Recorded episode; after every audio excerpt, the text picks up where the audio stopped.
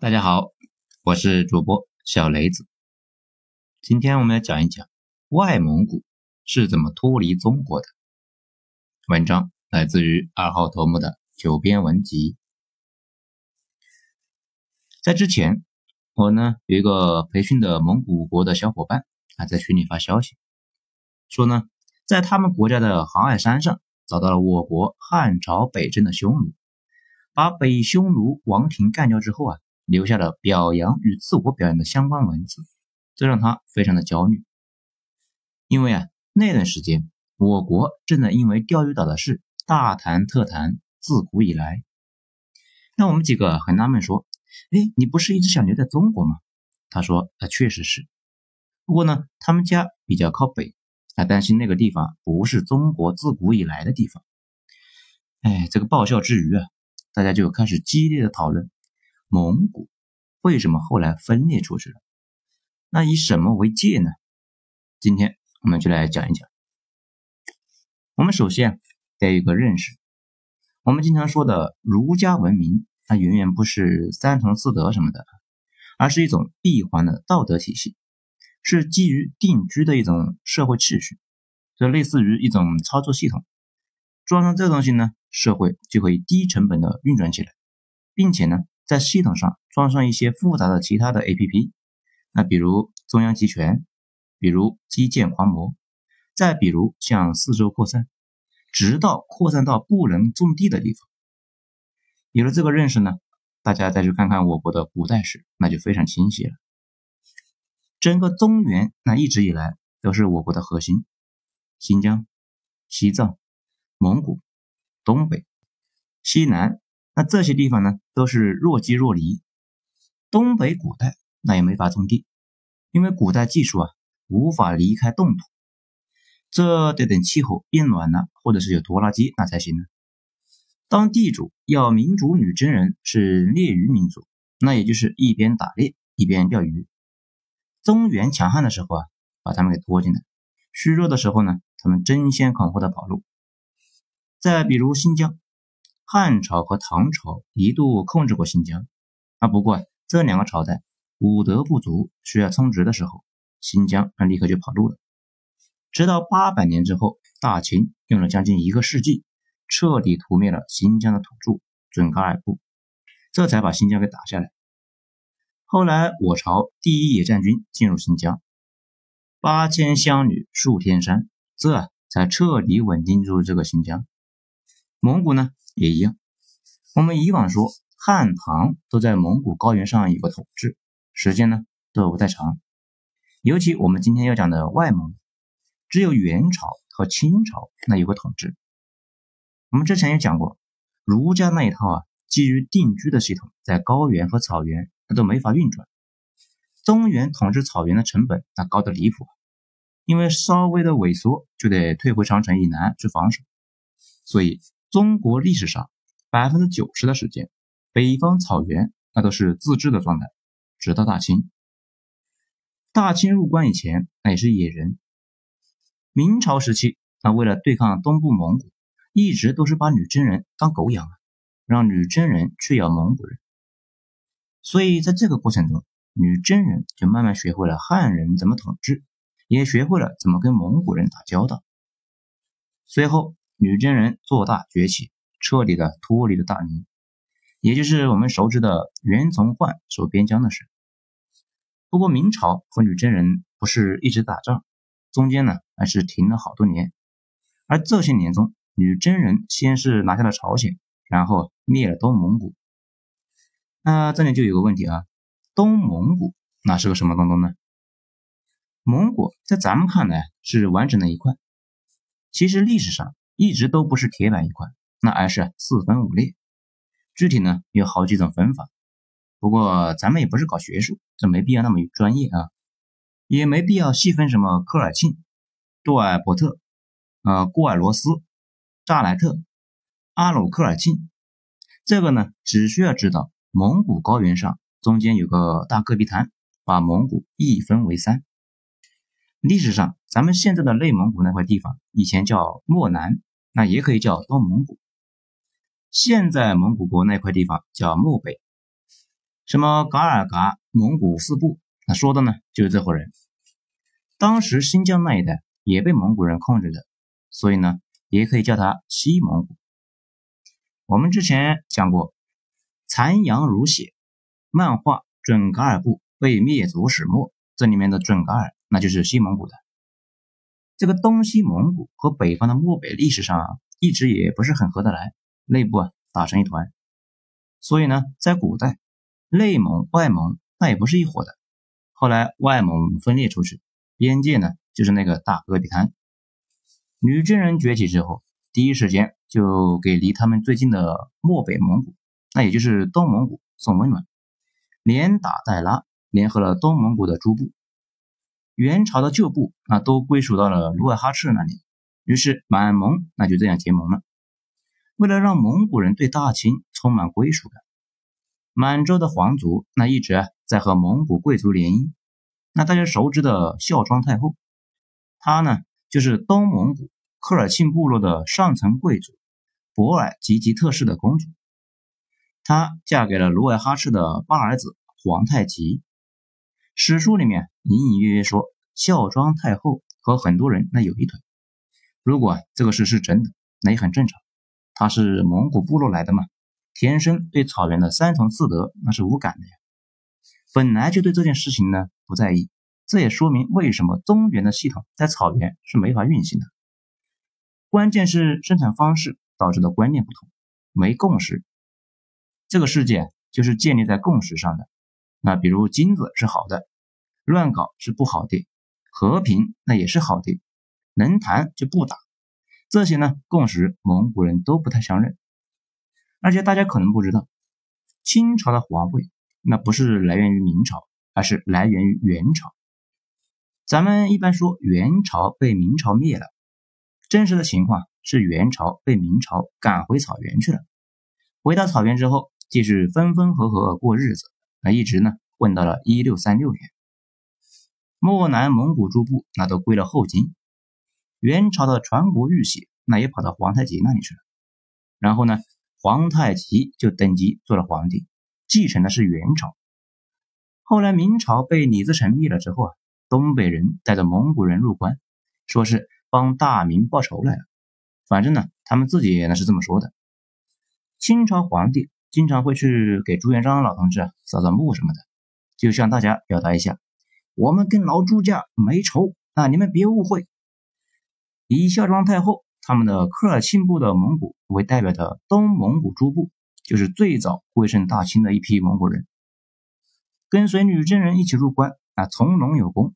大清完全是把他们当自己人，他们用铁骑支持大清，大清用钱养着蒙古的上层贵族。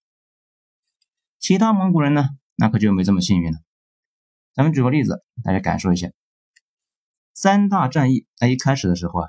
如果加入解放军，那叫起义，本身那就是功劳一件，保持原职。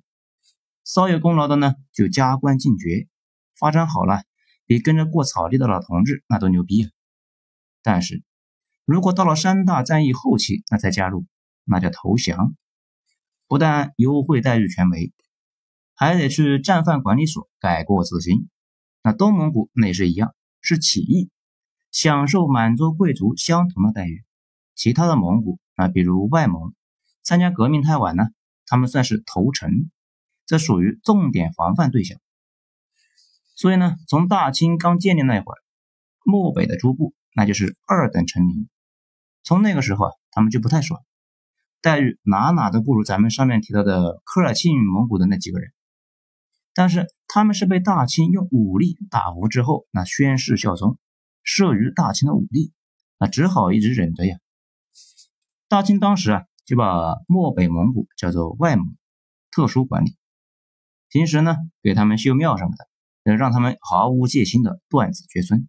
而且草原上梅毒横行，这梅毒现在是好预防，那也好解决。但在当时啊，既没有办法预防，那也没有办法解决。草原人口骤降，这也跟梅毒有关。到了一九一一年，清帝终于退位了。退位前，他就说：“既然大家跟着我这么快乐，今后我没了，你们就继续跟着民国吧。”之后呢，就满、汉、蒙、回、藏五族完全的领土为一大中华民国。我们刚才说了，蒙古从清朝开始那就非常分裂，内蒙古热爱大清，那既觉得大清已经说了让我们跟着民国，那我们就跟着民国呗。外蒙古说：“我呸！大清当初铁骑跨过沙漠，用屠刀逼迫我们平白无故效忠了近三百年，中间呢不让我们到处溜达。”强行送小孩去当和尚，他死了，我们还继续听他的话，那我们不成逗逼了吗？而且我们效忠的是清室，清室都没了，我们还跟着民国干嘛呢？再说了，民国是谁呀？你们认识吗？从这个时候起，外蒙和内蒙那就分道扬镳了。内蒙一直留在中国，外蒙呢就开始寻求离家出走的浪子之路。而且这个时候啊。外蒙古已经傍上了更粗的大腿，也就是俄国人。俄国人对东方的冒险跟大清入驻的中原的时间那差不多，也就在大清刚在中原坐稳的那些年，哥萨克人组成的远东冒险团，那已经到了外蒙古那一带，开始呢跟外蒙人做买卖，收购貂皮啊和白釉什么的。这现在貂皮贵的离谱，那回到十七世纪，那更是贵的没边际。叫做柔软的钻石。欧洲的皇室国王啊和皇帝加冕的那身衣服啊，就是用雕做的。衣服上面的那个黑点，就是雕的黑尖尾巴。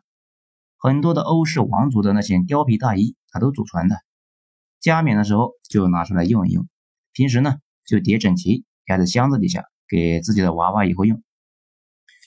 这超高的利润贸易，让蒙古人和俄罗斯人啊打的是火热呀，而且。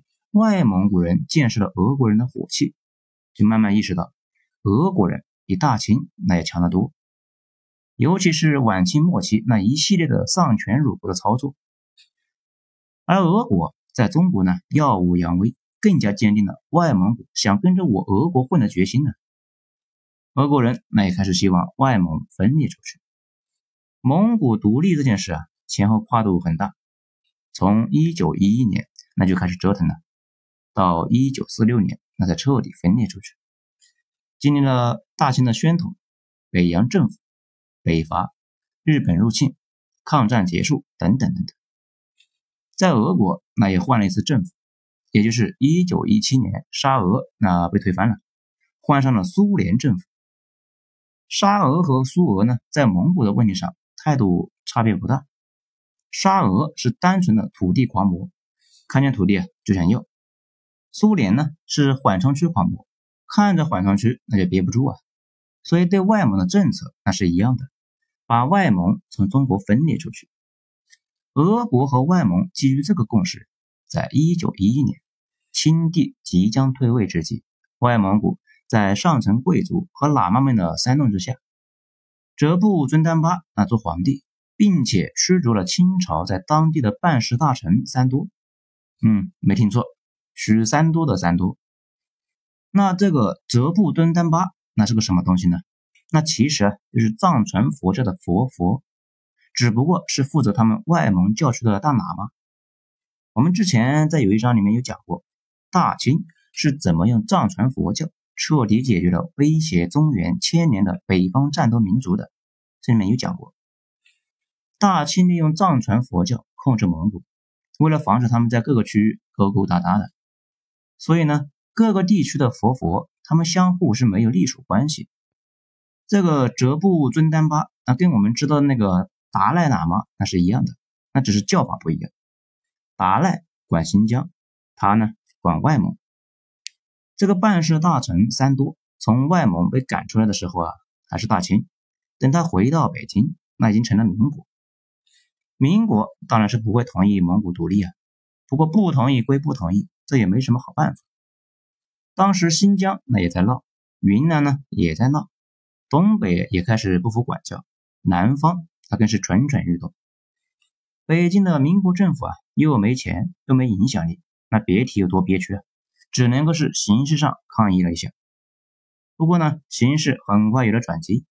外蒙分裂出去没几年，一九一七年沙俄革命了，列宁上台。大规模清洗俄国国内的旧贵族，大批的俄国贵族皇宫啊四散的向英国、瑞士、哈尔滨、外蒙这逃散了，带来了红军和农奴处决贵族的消息。外蒙的贵族呢，感觉到问题开始变得很棘手啊，而且日本也开始觊觎外蒙，外蒙的上层贵族就开始担心自己成了虎狼争夺的肉，那随时有可能出事啊。然后自己呢，像法国大革命中和俄国革命中的贵族那样被大批处死。而此时，一个叫陈毅的负责外交的人在外蒙斡旋，跟外蒙贵族达成协议，那只要外蒙取消独立，北洋政府不介意再把他们收留回去，并且呢，给他们高度的自治。外蒙的上层自从独立之后，并没有体会到独立的快感，那反而觉得自己的地位岌岌可危。于是贵族们那决定重新回民国政府过日子，但是喇嘛集团不太同意啊，他们不想回民国，担心被清算了。于是呢，贵族们就私下和中央接洽，希望中央派兵去接收外蒙古国。那派谁去接收这个外蒙古呢？徐树铮这个人呢是段祺瑞的亲信，江湖人称是段祺瑞的小扇子。那听着呢好像 gay 里 gay 气的啊。这个人心高气傲，容易冲动，但是足智多谋啊。那为什么说他是扇子呢？徐树贞是段祺瑞的谋士和心腹，那孔明不是有把扇子吗？这一次收拾外蒙古的事，那就交给了心腹徐树贞。徐树贞那倒也利索，清点了一下队伍，那发现人数啊并不多，只有三个团，但是智慧的火花一闪现，让大家多准备点旗帜。外蒙的不愿意臣服民国的那伙喇嘛呀，远远看到民国的队伍过来，升旗招展，鞭炮齐鸣。这按照常理估算，那觉得可能惹不起。徐树贞那就这样顺利的把外蒙古那给解决了，顺便呢还收回来了唐努乌梁海。不过呢，徐树贞随后的各种骚操作，这让人开始怀疑他这个扇子到底是哪一款。他先是和我们上面提到的陈毅啊闹翻了。陈毅呢，一直以来的套路啊，那就是怀柔。他知道，他知道朝廷那已经没有足够的实力去彻底控制外蒙，那只能够依赖拉拢贵族。徐树贞那不这么想，他觉得要彻底把外蒙的贵族那修理服了，不但得服，还得还钱。那这又是怎么回事呢？因为当初啊，在大兴还在的时候，外蒙古贵族那没少欠国内大户的钱呢，还有几年。这个外蒙古独立打仗的时候，对华商造成的损失，徐树贞认为他都得还。这外蒙怎么还得起呢？徐树贞那说那也得还，所以啊，任务分摊到外蒙普通的老百姓身上，要求还钱。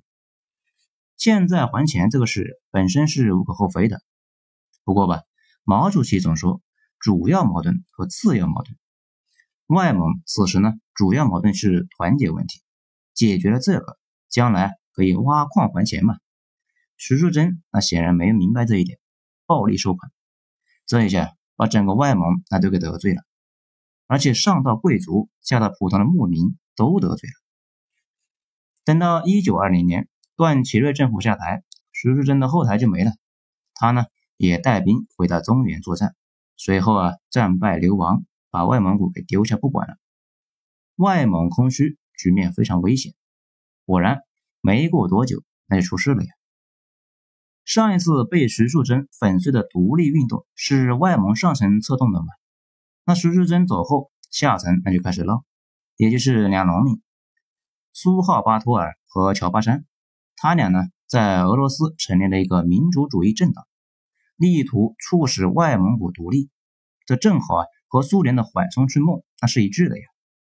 所以苏联目睹了民国乱成一团。外蒙空虚，苏联红军啊支持我们上面的那两个人呢，回到蒙古建国，而徐树贞呢在蒙古折腾的是人心尽失，很快外蒙古那就彻底的分裂了出去。这关于苏联为什么要支持外蒙呢？那其实也不复杂，就是那个西伯利亚大铁路。西伯利亚是苏联远东的生命线，大家呢应该就能知道这条铁路啊。在东半段是在外蒙的头顶上，如果苏联不控制外蒙，这条铁路会在几千公里的蒙古国境内受到威胁。如果控制了外蒙，那就只剩下东北和新疆跟中国接壤，苏联那只需要防守这两个地方那就可以了。后来呢，大家知道的，中苏关系恶化，那这两个位置上果然都发生了冲突。如果外蒙古在中国人手里，那就是从新疆到东北全线冲突，苏联那是无论如何也没有那么多人来看着的呀。所以吧，站在苏联角度，把外蒙切出去实在是高招啊。但对于我们来说，外蒙的问题彻底成了一块心病。从蒋委员长上台那天起，就想要回来。那不过呢，然并软啊，没有实力，那也没有机会。因为中国啊，当时一直在用兵，军阀混战，国共混战，抗日，这忙得要死啊。后来二战快要结束，美国在打日本的过程中伤亡太大，希望苏联呢出手帮忙。苏联说没问题，你先承认蒙古独立。这美国说这不行呐，那是民国的事，那我就不参与了。苏联说那你自己去打日本吧。美国说这样。我不管了，你去找蒋委员长商量总行吧。苏联他等的就是这句话呀。其实到这里呢，大哥不管了，蒋呢在苏联那里那根本就没有底气啊，而且呢也没筹码，这眼瞅着外蒙古那是保不住了，所以啊，干脆准备用外蒙换点优惠条件，比如让苏联呢同意不支持共产党。那苏联说行，外蒙古独立彻底定局，中苏。签订了中苏条约，这呢也是为什么在内战中南京被攻陷，各国大使都留在南京等着跟共产党接洽。苏联大使那贱兮兮的跟着民国政府啊跑到广州去了，因为啊他怕大家说他支持共产党。在内战中，苏联那倒是没有明面上支持我党，甚至呢好几次用坦克把我党的干部那都给赶了出来。不过呢。确实是把那几个日本军火库给了林彪他们。在苏俄占领的大连，有那么一座共军的兵工厂。但是大家千万不要觉得这两样对战局有什么决定性的影响，别那么肤浅，差得很远。所以蒋委员长认为苏联支持了共军，据此呢把中苏条约那给推翻了，这又把外蒙古划回到中华民国的地图里面去了。这也就是大家说的。地图开疆，这明显啊属于一个行为艺术。讲到这里呢，外蒙分裂出去这个事始末呢，咱们已经说清楚了。那我们再说下以前的外蒙，如今的蒙古国的现状。一句话说，蒙古国现在状态啊不是太好。它之前过度的依赖苏联，经济单一，而且呢人口太少，全国还没有太原市人多，地下呢矿藏无数。但是自己不会开采，整个国家那都是勉强度日。关于网上流传的蒙古人恨中国人，哎，我去过那个地方，直观的感受那就是蒙古被锁在上世纪我国一九九八年左右了。商店里面除了牛羊肉，其他呢基本都是进口的。锅碗瓢盆那都是从中国来的，手机那大部分呢也是，还有一些是韩国的。巧克力和糖是俄罗斯进口的，车大多数呢是日本淘汰的。首都不但没法跟呼和浩特比，甚至呢没法跟齐齐哈尔比。那个国家现在呢学汉语的人那是多的离谱啊，很多人都有亲戚啊在中国打工，很多人中国人啊都不愿意从事的工作，他们都愿意，而且对工资非常的满意。还有两个蒙古国妹子啊，听他们说。中国的女孩可以随便的在淘宝上买便宜的各种衣服、首饰、化妆品，那觉得非常羡慕。总之，感觉去了偏远地区支教似的。如果说有没有人讨厌中国，那应该有。不过呢，咱是一个都没见到，那都挺友好的，而且呢，希望去中国工作。在最后呢，说一个比较不合理的话题，关于大家一直在说的。蒙古有没有可能重新回到中国？啊，这里呢，我们随便说，大家呢就随便听啊。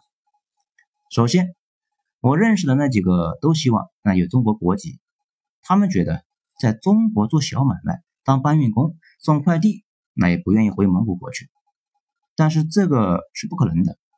我国的国籍是世界上最难获得的。其次，普京同志在克里米亚公投的时候也说了，每个地区的人民都有选择自己幸福的权利。我国啊是不说话的啊，大家知道为什么？但是这句话明显适用于蒙古国。